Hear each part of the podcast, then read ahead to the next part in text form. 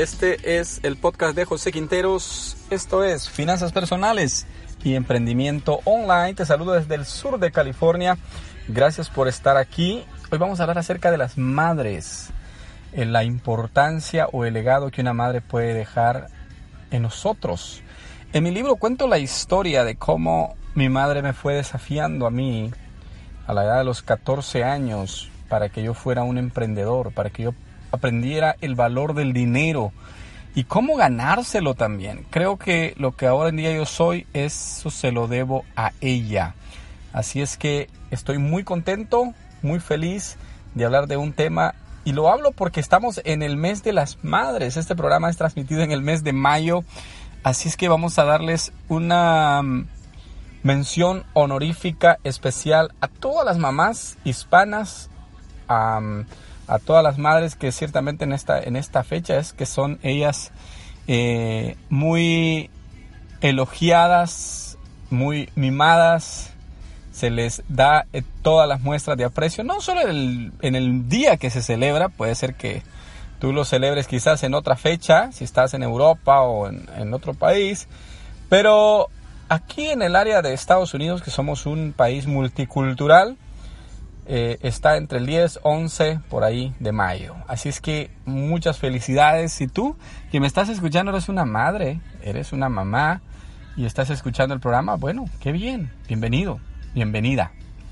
Eh, como te decía, en el libro yo menciono como mi madre María Esperanza Romero, eh, quien partió para la presencia de Dios en el año 1996.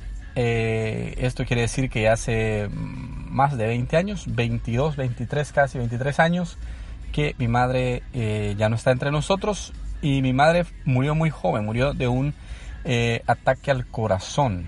Eh, apenas tenía casi mi edad, yo dando 38 años, ella tenía 37 años. Muy, muy joven, pero en su corta vida, al igual que mi hermano, quien también partió a la presencia de Dios a los 37 años, a la misma edad que mi madre, fueron personas que vivieron vidas muy cortas, pero que también en su corta vida uno puede dejar una huella en esta tierra. En el caso de mi madre, eh, muy emprendedora, muy luchadora, nunca yo recuerdo que nos hiciera falta algo en el hogar, eh, nunca recuerdo haber dicho mamá tengo hambre y que ella me dijera no hay. Sabes que ella tenía una virtud, creo que ahí yo aprendí algo que también lo menciona en el libro, que es el arte de dar.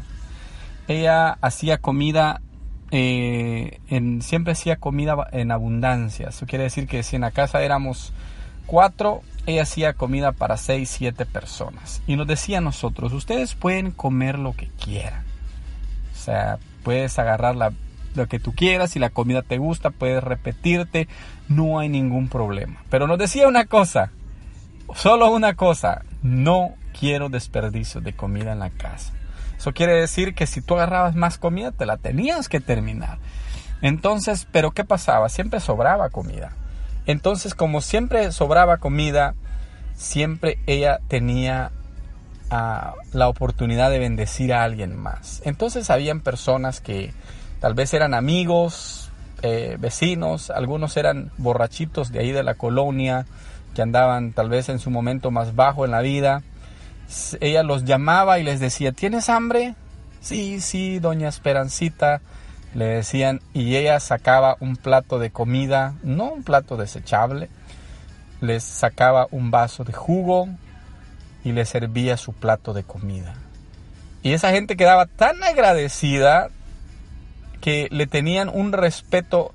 Mi madre fue una de las personas que fue respetada por todo el barrio, por toda la colonia donde vivíamos era muy, muy respetada y muy querida por su, por su alegría y por su también por su buen corazón, por la bondad que ella tenía en su corazón. Creo que hay, eh, la mayoría de madres son así. De hecho, creo que la mujer entra en una etapa después de los 30 en que es muy dadivosa, es muy amable, muy atenta. Aunque ahora en día están cambiando un poco las cosas, pero eh, yo me acuerdo en ese tiempo, recuerdo de ella que era una mujer, aparte, como te digo, muy luchadora, era una persona muy bondadosa. Eh, tú dirás, bueno, ¿y por qué me cuentas tanto si tu vida no me interesa? Es, puede ser, puede ser. Tal vez tu vida sí me puede interesar a mí, porque a mí me gusta compartir y creo que el podcast se trata de conocernos, o bueno, de que me conozcas, ya que yo soy el que estoy acá atrás del micrófono, pero eh, el hecho es que tú me conozcas. Eh, y siempre lo he mencionado, siempre menciono mis orígenes. Soy de origen salvadoreño, eh, nací en un barrio de, la, de San Salvador, conocido como Sacamil, el área de la colonia Sacamil. ahí hice toda mi escuela, Ah, estudié ahí cerca de la Universidad de El Salvador y también en la Universidad Tecnológica. Luego me vine para Estados Unidos, pero soy de una persona de un origen humilde.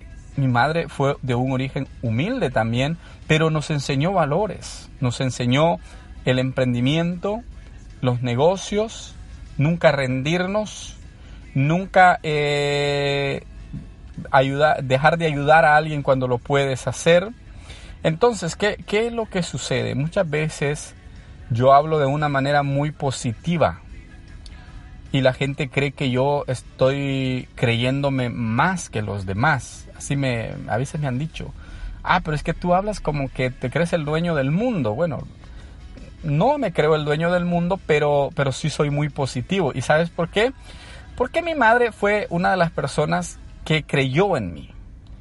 Creyó en mí cuando yo estaba flaco, cuando yo estaba desnutrido, cuando yo eh, no tenía nada, era un adolescente con sueños. Ella me decía, yo sé que tú vas a alcanzar cosas grandes en tu vida. Sé que tú vas a, a, sacar una carrera. Sé que tú vas a sacar a la familia adelante. Sé, me decía ella, yo creo que tú puedes lograr eso.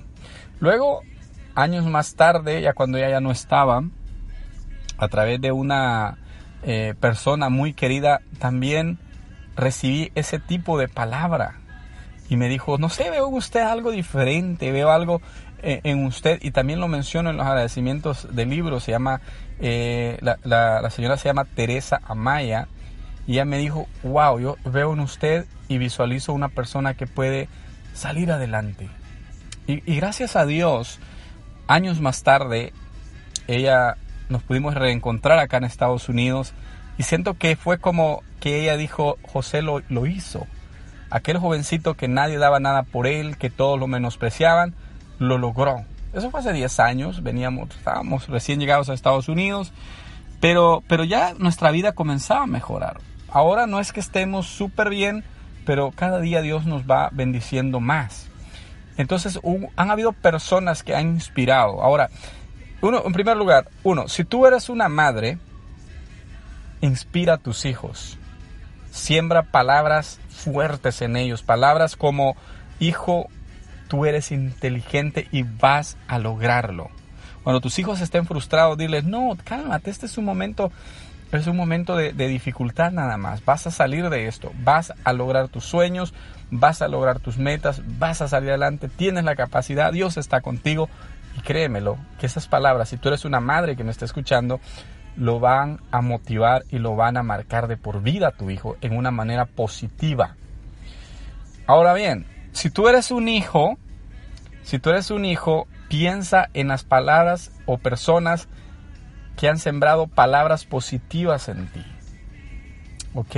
no veas a tu madre como esa de los regaños constantes o esa persona indiferente. Yo no la tengo ya y me hace mucha falta, muchísima falta, aunque ya van 23 años que ella falleció.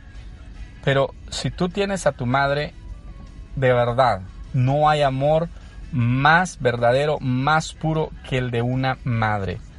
Entonces, valora eso. Valórala eh, disfrútala y sobre todo toma en cuenta sus consejos. Muchas gracias por haber estado aquí. Soy José Quinteros. Búscame como José Quinteros Podcast. Adiós.